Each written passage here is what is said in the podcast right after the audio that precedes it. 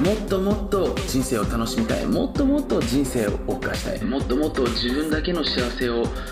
堪能して。そして地球をもっともっと味わっていきたい。そんな大人たちのために生まれた。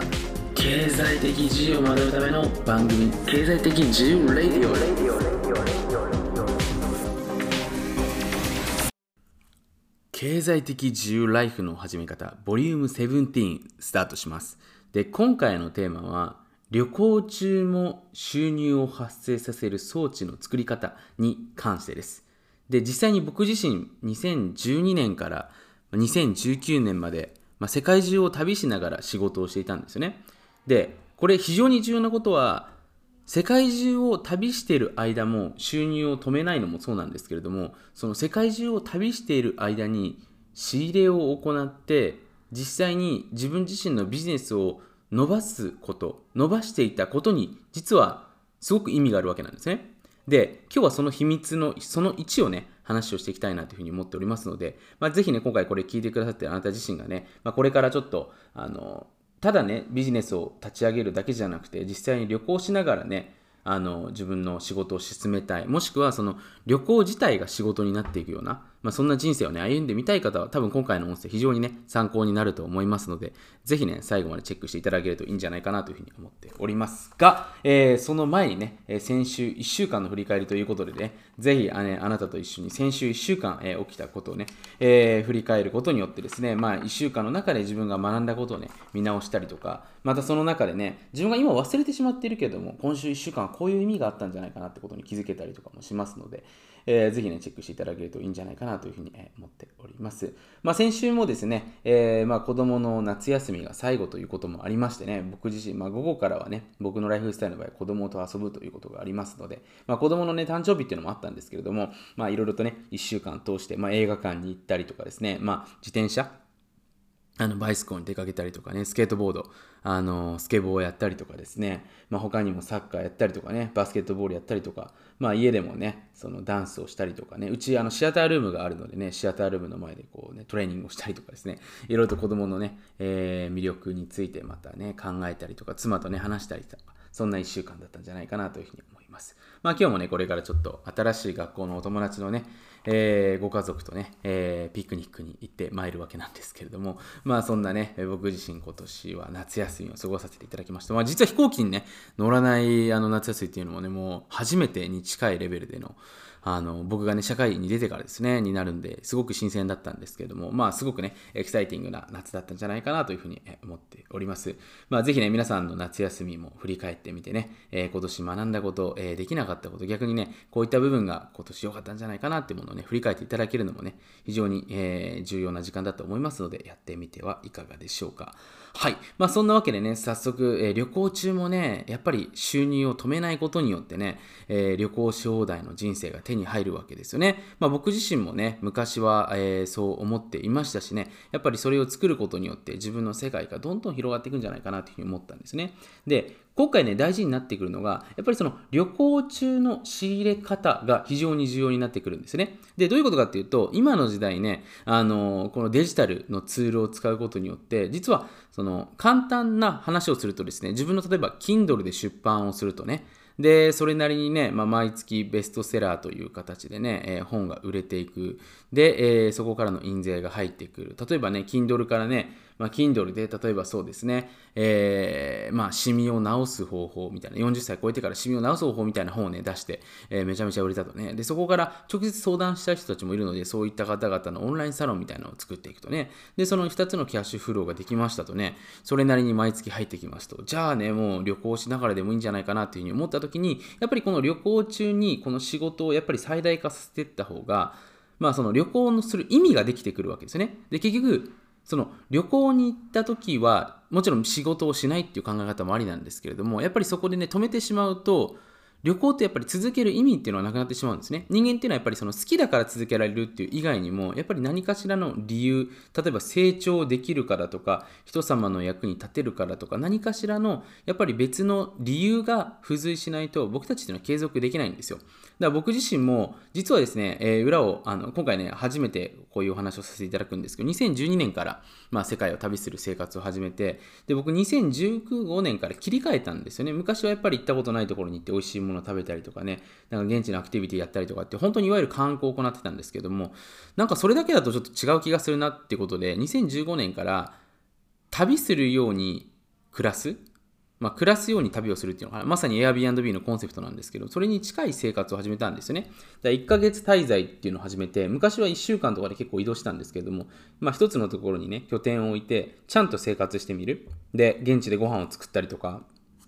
まあ、現地でね、何か交流というかそういうイベントに行ってみたりとか、まあ、いろんなことをしてですね、やっていくことによってまた違うんじゃないかなっていうところを加えていったら、またちょっとね、その旅がまた進化していったわけですね。で、プラスアルファして、えー、僕の場合は子供がね、えー、まあ、昔から欲しかったこともありますので、まあ、世界中の学校を見たら面白いんじゃないかなということでね、それを入れていったとね。で、その自分の続ける意味っていうのをですね、えー、自分の旅行に付随することによって、その旅行がね、要はただの消費だけではなくなってくるわけなんですね。で、それが投資に変わって、それが実際に自分の、えー、まあ、本業だったりとか副業などなどを伸ばしてくれることになるわけなんですよね。だ一番大事になってくることは、旅行中にどんなその仕入れを行うことができるのか。結局ビジネスっていうのは、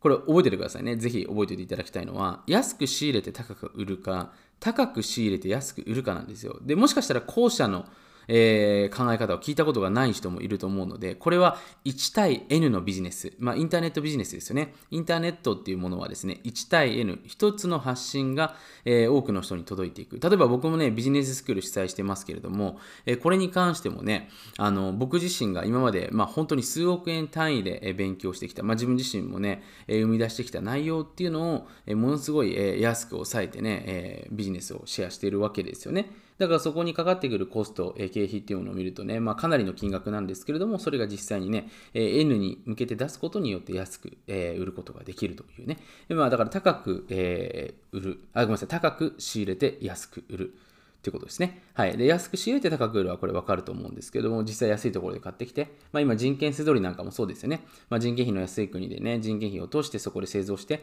えー、まあ別のところで売っていくっていうところね、まあ今の、まあ、製造業の方々やってる方多いんじゃないかなというふうに思うんですけれども、まあそんなね、えー、ようなところがまず非常に重要になってくるわけですよね。だからいかにして仕入れていくのか、いかにして旅行中に仕入れていくのか、でその前のビジネスのセットアップに関してはですね、まあ今までの、えー、音声でも話してきたので、この、まあ音速ファイヤー塾だからね、ちょっと経済的塾っていうか、名前はちょっとね、その都度変わってるかと思いますけど、そのボリュームがね、えー、1、2、3、4、5、6って今今回17なので、それ聞いてもらえるとね、なんとなくこうやって作っていけばいいんじゃないかなってわかると思いますので、その肝心なね、えー、作った後ですよね、えー、にどうやってね、そこに伸ばしていくのかっていうのはやっぱりそのこと普通の人がしないようなところで、これポイントですよ。普通の人がしない、かつこれから世の中の人たちが欲するであろう交点っていうのを見つけていく。ここに一番時間をかけていくわけですよね。だから僕の場合だったら教育系、もう変な話をするとですね、こういう音声とか、あの、まあ、セミナーとかコーチをやってる人、まあ、僕はセミナー講師っていうセルフイメージじゃないんですけれども、で、教育系を知ってる人ってほとんどいなかったんですよね。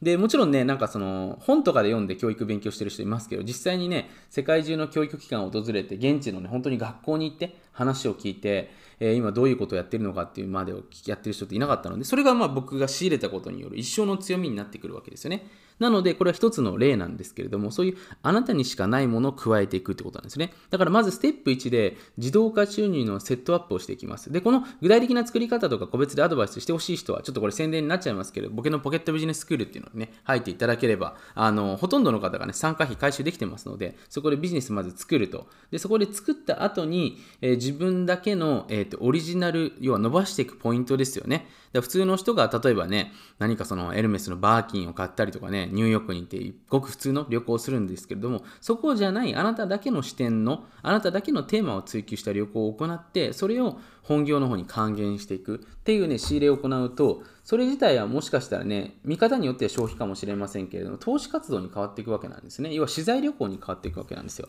これができるとですね、旅をしながら旅行していくことっていうのもそんなに難しくないわけなんですね。はい。じゃあ、肝心な、えー、その年収はね、いくらぐらいでいけるんですかってことなんですけど、僕はですね、えー、大体自分の手取りというか、まあ、会社の年商で3000万ぐらいですね、から毎月旅行、もう本当に年間の半分ぐらいは、え、海外に行くような生活を、え、始めていました。で、僕当時のね、その宿代っていうのは、まあ、今よりもかなり抑えてましたので、当時は1万5000円から2万円ぐらいですね。1万5000円ぐらいが多かったかな、一番は。で、今は俺は家族とかいるのでもうちょっと増えちゃったんですけれども、あの、そういう宿設定っていうのを行っていました。で、当時でエコノミークラスだけだったので僕もね、今はビジネスクラスとかも乗るようになってしまったので、ちょっとコストもね、上がったんですけども、なのでね、そんなに高くないと思うんですね。はい。なので、えー、僕の場合は、じゃあ旅費としては、だいたい月に50万から100万円ぐらいの間でかかったかなっていうところですかね。ただ、それが僕の場合は、あの、えーと、日本におけるそのオフィスみたいなものは一切ありませんでしたので、もちろん自分が賃貸でね、借りている家はあったんですけれど、そこもね、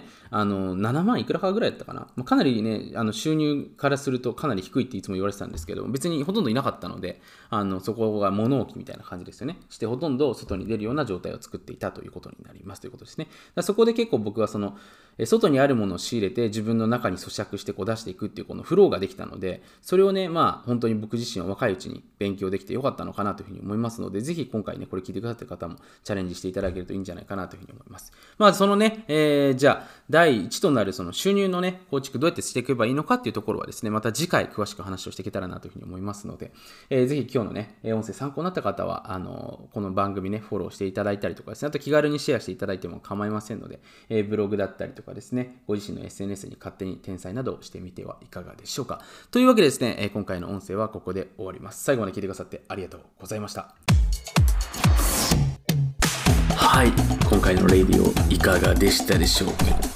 ぜひ今回のインプット、そして今回のインプットを通して動き出したあなた自身の脳、そこから生まれてくるアイデア、